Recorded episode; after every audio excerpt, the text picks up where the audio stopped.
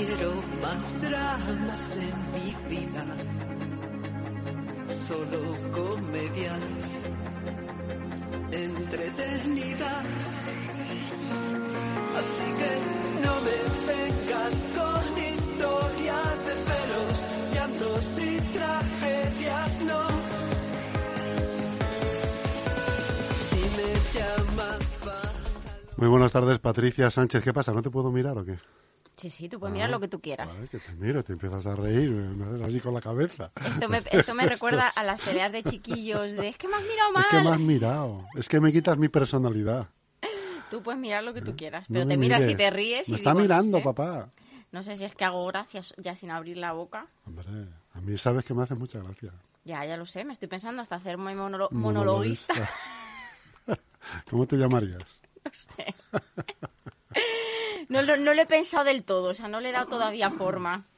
No le he dado todavía forma. Pues es el vete B. pensándolo, vete pensándolo. ¿eh? Siempre hay que tener un plan B. Tengo ahí mi parte eh, humorística en las redes que hago alguna vez así algún vídeo cortito de humor y la verdad es que son los que mejor funcionan así. que- Es verdad, es verdad que tienes ahí. Oye, invito a todos los oyentes a seguir eh, tus redes porque son muy variopintas. Sí, podrías decir, invito a seguir tus redes porque yo no lo hago. Yo en general no sigo ninguna red. Pero bueno, y- y, la- con todo y con eso, la tuya es la que más miro. o sea, Ah, mira qué bien. Eso me halaga, me halaga. O sea, que fíjate. No, pero es verdad que yo siempre digo que siguiendo mis redes sociales, en concreto sobre todo Instagram y YouTube, tienes un 20% de la terapia gratis. Si Sí, sabes porque das muchos tips, ¿no? tips, herramientas, Claro. escenificamos un montón de situaciones que se dan en nuestro día a día en pareja y algunas les meto un poco de humor Claro. que es porque como hay que romper entra. un poco esa dinámica un poco dramática Como- que y que tenemos. es verdad que al final nada es un drama. Salvo, hombre, excepciones, ¿no? No Extremas. quiero más dramas en mi vida. Eso es, salvo excepciones extremas, nada es un, nada es un drama. Muchas de las cosas que nos pasan en pareja las vemos mejor si les ponemos un puntito de, de humor, Claro que sí. que, que al final así nos despersonalizamos un poco de lo que nos sucede en el día a día y lo vemos con otra perspectiva, ¿no? De hecho, el, el- no sé, creo que es, ¿hoy qué es? Es que tengo esta semana un jueves, lío, hoy es jueves. El martes publiqué un reel de dependencia emocional, todo en plan situaciones de humor, ¿no? Y todo el mundo decía, es que claro, visto así no me lo tomo como un ataque, como mira lo que estoy haciendo, sino que me lo tomo como, bueno, creo que tengo que mejorar esto, pero no de una manera agresiva. Entonces Claro. yo creo que es algo que funciona y que deberíamos de aplicar más en nuestra vida, un poco de sentido del humor. Hoy has traído una película que se llama El amor y otras cosas imposibles. Sí, no la has visto, que no? Sí, esta, Es del siglo esta es muy antigua. Esta es antigua, ¿no? No es tan antigua, ¿no? No. Eh, La protagonista creo que es Natalie Portman. Buah, eh, en cuanto la vea te digo de qué año es. Vale, yo creo que no es muy, no creo que yo no es soy muy un gran seguidor de Natalie Portman, ¿eh? Cisne Negro es una gran peli. Hombre, y anteriormente Beautiful Girls, pues sale de niña. Claro. Pues en esta gran- peli extraigo dos temas súper importantes y muy de tendencia, que es cómo tengo que El actuar... amor y las cosas imposibles, ¿no? Y que el amor que es imposible. No, el amor es posible. Que es eh, cómo actuar con los hijos de nuestra pareja. Es decir, esto hace mm, 70 años casi no nos lo planteábamos. Nuestros abuelos no se planteaban qué tengo que hacer con el hijo de mi pareja porque eran sus hijos también. Pero hoy tenemos otros modelos de relación que nos invitan a aprender a gestionar estas situaciones. Y tenemos mucho lío con esto, ¿no? ¿Qué rol ocupo yo en la vida del hijo, de la hija de mi pareja? Si encima conviven con nosotros, ¿qué hago? ¿Cómo me tengo que posicionar en todo esto? No hay que hacer nada. Hombre, tan- ni, na- ni tanto ni tan calvo, ¿no? Y luego otro tema súper importante, muy de tendencia, por desgracia, son los abortos. Porque es un tema que sale en la película, que se enfrenta muy también de frente y es verdad que si analizamos estadísticas, el aborto está en la vida cotidiana de muchísimas parejas, las dificultades para tener hijos están ahí y eh, no tenemos las herramientas del todo para saber afrontarlo. Muchas veces esto lo que genera es una completa eh, un completo distanciamiento en las en las dos personas que conforman la relación. De hecho yo que trabajo con una persona que ¿Trabajas hace, con una persona? que hace temas de fertilidad sí yo trabajo con muchas personas que hace temas de fertilidad eh, me manda a mí muchísimas parejas por esto no porque dices que cuando están en un proceso de fertilidad muchas veces lo que hacemos es en lugar de apoyarnos convertirnos en enemigos de a ver quién tiene el problema y los abortos están abriendo estas nuevas heridas que a lo mejor antes un aborto no se vivía como se vive ahora. Así que estos dos temas importantes, ¿no? Importantes, sí. Y muy, eh, muy al día. Y muy al día. Vamos con ello. Soy la nueva asociada, Emilia Greenleaf. Jack Wolf. Es un placer. No sé, ir a comer o dar un paseo, por ejemplo. Siempre y cuando no me digas que estás casado y que nunca habías hecho esto. Estoy casado. Y nunca había hecho esto. Claro que está casado. Es un directivo. Siempre están casados. Creía que en un mes se me pasaría. ¿Ya has conocido a su hijo? El sábado. Pero por lo que me ha contado Jack, me imagino que es un niño complicado. Lo siento, tendrás que conformarte conmigo. Es lo que hay. Es lo que hay. ¿Cuándo llegará mi padre a casa? Dentro de unas tres horas. Es una mierda. No digas eso, tu madre pensará que me lo has oído decir a mí. Te lo he oído decir a ti. Estás solo. Y para un niño es malo estar solo. Tú no lo entiendes.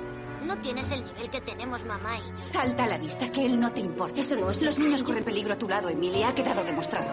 Tan solo es un niño. Necesita que le protejamos. Todo esto es por Isabel. No tiene nada que ver con Isabel. Su muerte también me partió el corazón. Estoy bien. El tiempo lo cura todo y lo que necesito es que pasen los días. Creía que estaríamos juntos en esto. ¿Cómo iba a esperar que nos acabara enfrentando? Pero es que tú eres mucho más dura con quien te quiere. Los niños hicieron un dibujo de sus familias. Ni hablar. Esta no es su familia. ¿Qué estás haciendo? Eso no es su familia. Lo es ahora. Dibujé a Isabel como un ángel. Porque aunque yo nunca he creído en los ángeles, pensé que te haría sentir mejor. Gracias.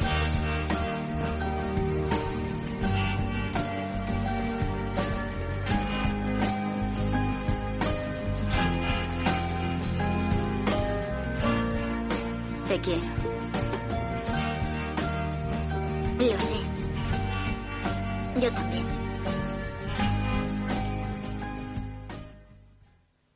Guapa Natalia, ¿eh?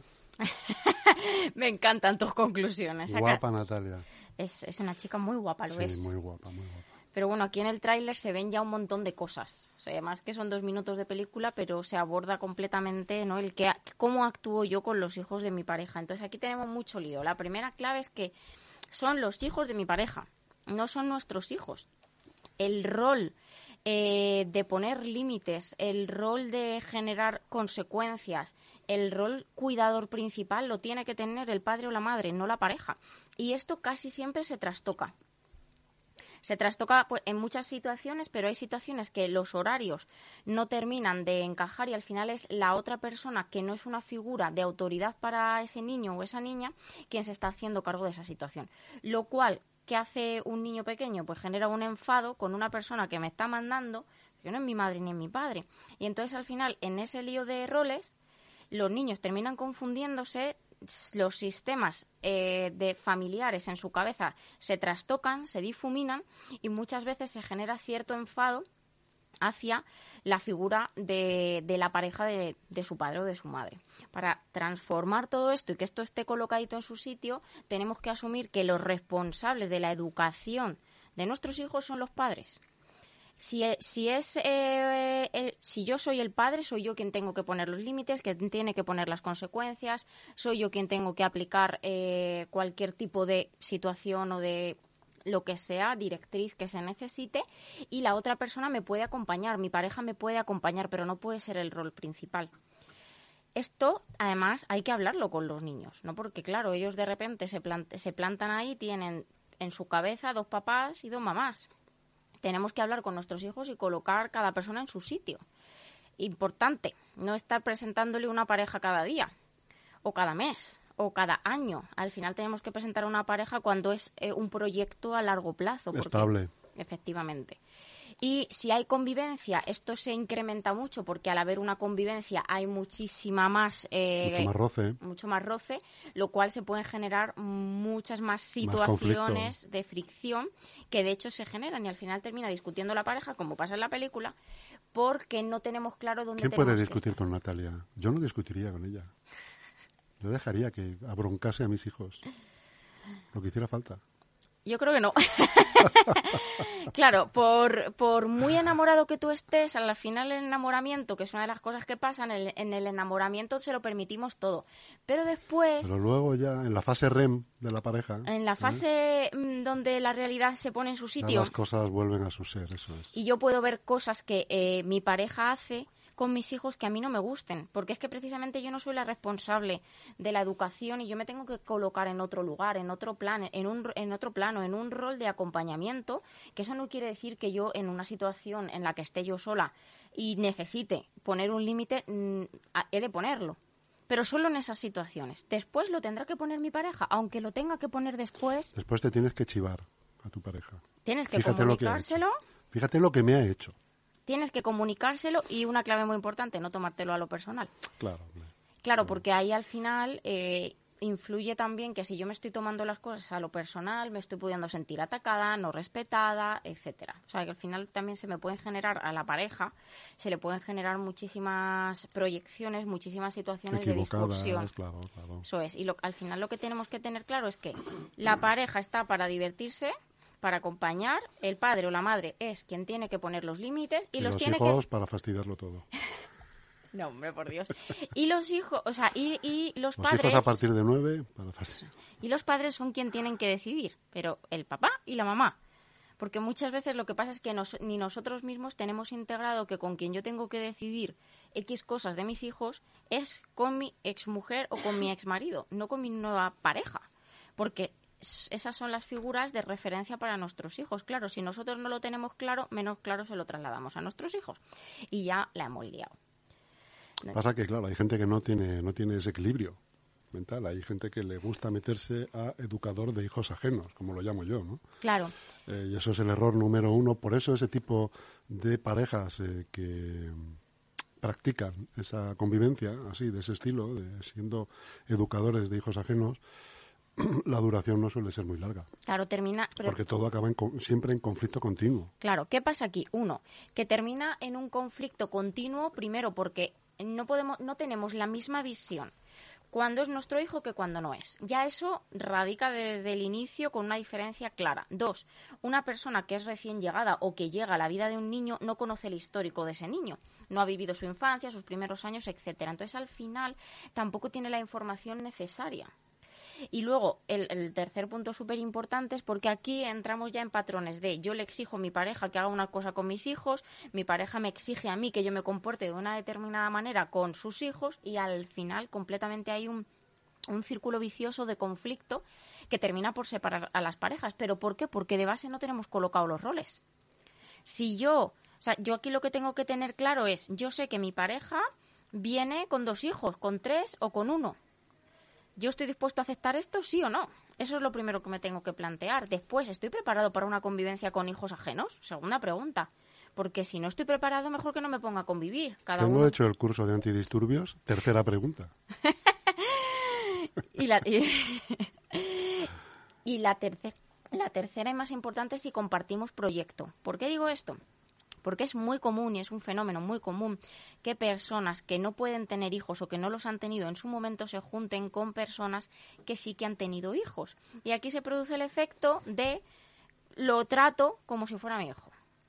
Porque yo la necesidad que yo tengo es de tener hijos y la Voy estoy cubriendo con ese el hueco, otro. Lo voy a cubrir con este muchacho que no tiene culpa de nada y va a cargar con todas mis taras. Y claro, e- e- y la relación.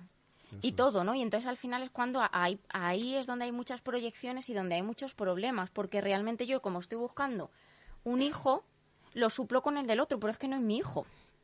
Claro, aquí ya podríamos entrar entre el concepto de madrastra, padrastro, todo lo que hay asociado y todo lo que luego genera en general a, a largo plazo, ¿no? Porque tenemos que tener cuidado también de la persona con la que compartimos, que comparta con nosotros valores, principios, una educación eh, que le queremos dar a nuestros hijos que esté asentada en, en unos principios comunes, porque si no al final los niños se vuelven locos. Y que comparta el postre también.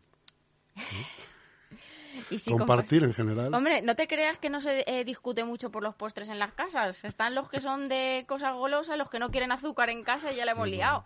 Sí, lo que parece que una este niño no tontería- puede comer tanto, hombre. ¿eh? lo que parece una tontería, pero esto es como con los abuelos. Muchas veces, es que yo le dejo los hijos a mis padres y es que les consienten leches, que son abuelos, no padres. Claro, pues esto pasa igual que con la pareja. La pareja está para disfrutar, aunque tenga que tener un cierto rol de autoridad, no es un niño. Pero no está para castigar, para prohibir, para generar un sistema de consecuencias, para poner límite constantemente, para decirle lo que tienen que hacer, para decidir cosas importantes. No, no es para eso. Entonces, eh, aquí hay un problema importante. Y otro problema, que es el que vamos a ver ahora, es la relación entre la, mi pareja y mi exmujer, o al contrario. Mi- Vamos allá. Venga. Emilia, ¿sabes lo que es eBay? Sé lo que es. El padre de mi amigo Bailey vende cosas en eBay. Coge las cosas usadas que ya no le sirven, como la vieja bici de Bailey, y las vende. Genial. Tú deberías entrar en eBay. Ya, y si necesito una bici vieja, el padre de Bailey me la venderá. No para comprar, para vender. Y ganar dinero. ¿No tienes cosas viejas? Tengo helados de tofu de fresa, como nuevos, en su envase original. Me refiero a las cosas del bebé. Podrías, podrías vender las cosas del bebé en eBay. La cuna, por ejemplo. La cuna costó exactamente 1.311 dólares. Me lo dijo papá. Podríamos conseguir unos 2.000 si la vendemos. Quizás hasta 10.000. No, no puede ser. Así es como funciona. Sacas todas las cosas que ya no necesitas y la gente te paga por ellas. Nadie nos dará 10.000 dólares por la cuna en eBay. ¿De acuerdo, William? O podríamos vender el cochecito. Seguramente sacaríamos 5.000 por el cochecito.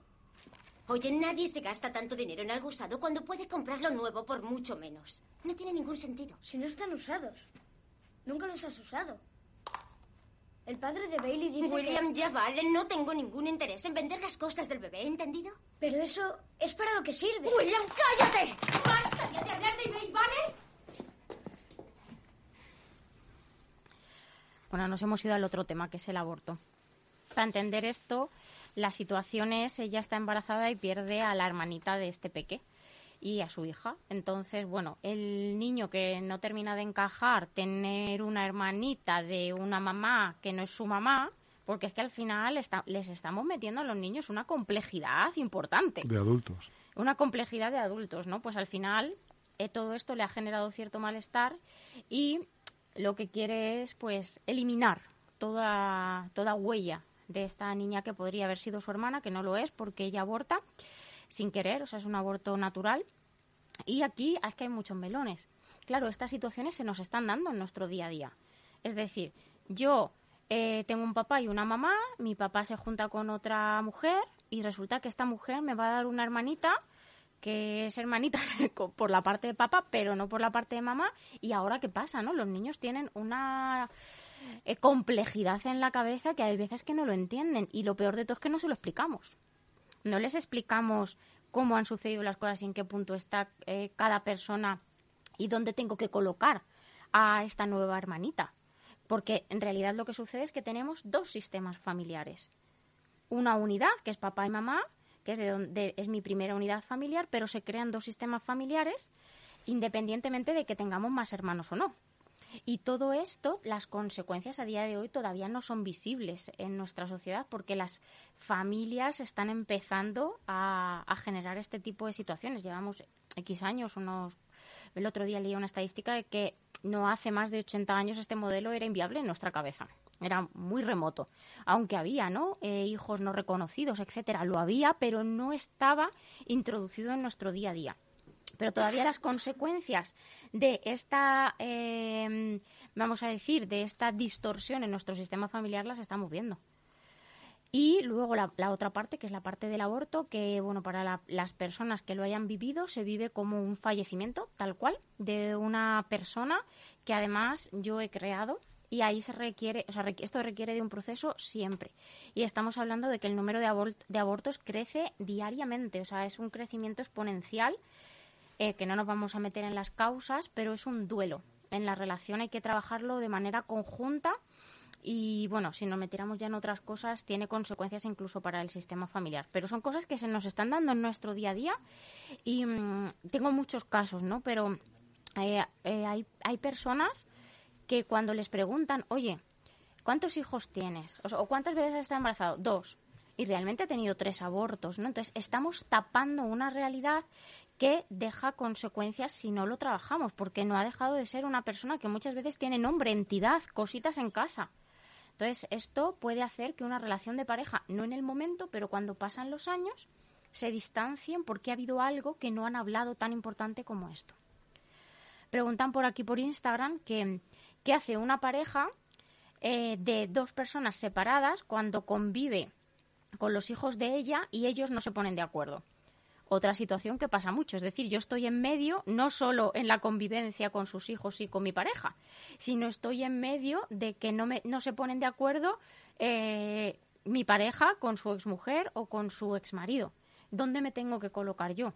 Aquí lo único que podemos hacer es... En fuera de juego, ¿no? Claro, o sea, te tienes que salir, eh, te tienes que, o sea, tú tienes que apoyar a tu pareja porque es al lado de tu pareja con quien tienes que estar sin dejar de ser tú, porque si tú piensas diferente a tu pareja, tú tienes una personalidad, sin inmiscuirte nunca jamás en los problemas que haya entre tu, tu mujer, tu actual mujer y su expareja. Porque entonces ahí ya sí que metemos otro ingrediente en la ecuación y probablemente no salga bien la situación. Hay que, hay que situarse en fuera de juego, hay que provocarlo, el fuera de juego, y salir pitando por la banda. y todos para adelante, ¿no?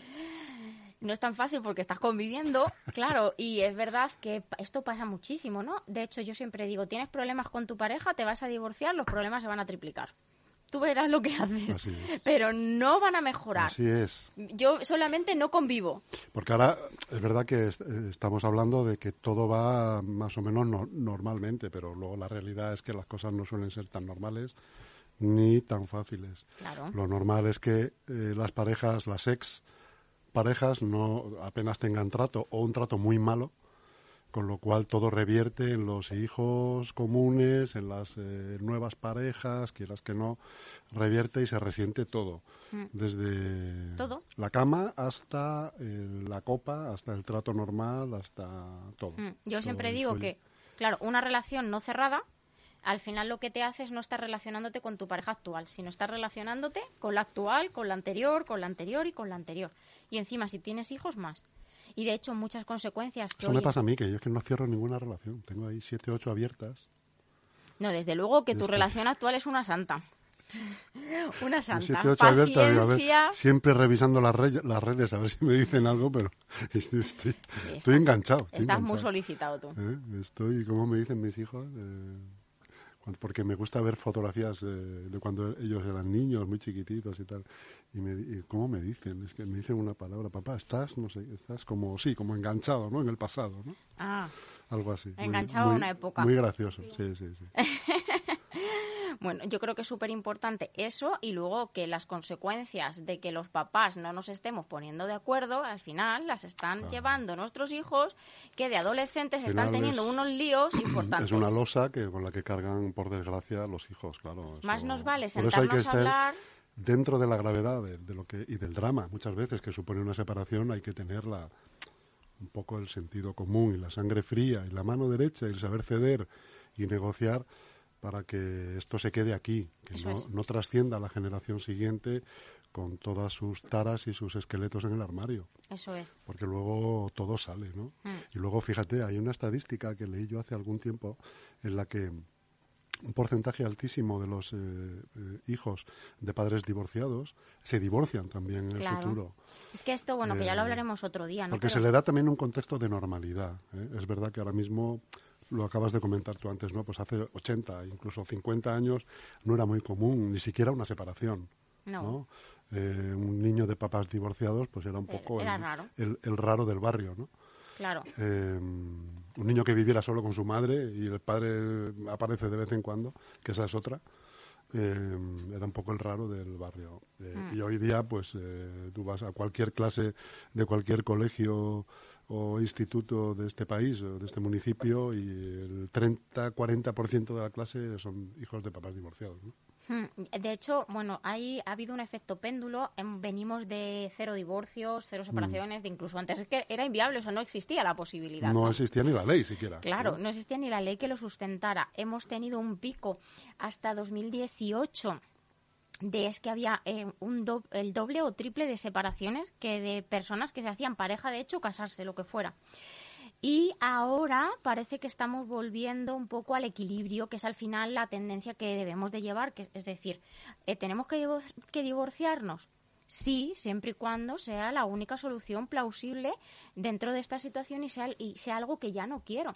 Pero primero debemos de intentar gestionar esa situación, porque si no es, es que estamos en una sociedad que es a mí lo que más miedo me da de nuestra sociedad actual en la que estamos constantemente huyendo hacia adelante. Con este no me ha salido, cierro etapa, vuelvo a hacer lo mismo con la siguiente y así constantemente. Y esa no es la solución, pero es que nos pasa con los trabajos, nos pasa con todo. Es como lo que no se nos da ya, lo que no es fácil y La lo que no me... vivimos de la inme- inme- Inmediatez. inmediatez. Si no, si no se produce ya, cuanto antes no lo quiero. No lo quiero. Y, y- y esto nos pasa con todo en la vida, Mm. ¿no? Entonces, paci- o sea, valores que estamos perdiendo que creo que es lo más importante, como la paciencia, la tolerancia, la comprensión. Todo esto es la base de un sistema familiar. No hace falta que pongas el último vídeo porque ya hemos hablado de él. Sí, tenemos que, además tenemos que irnos ya, nos Sí. quedan apenas 45 segundos. Patricia, pero este melón que has abierto, muy es muy interesante. importante. Sí, yo creo que para concluir hay una cosa que es súper importante, que me pregunta mucha gente. ¿Tú crees que unos niños y un sistema familiar es mejor estando los papás unidos y juntos? Sí, sí, es así. Ahora bien, si van a estar mal, si no hay vías de solución, si no hay posibilidad de solucionar, mejor separarse. Pero que no sea siempre la huida la primera opción.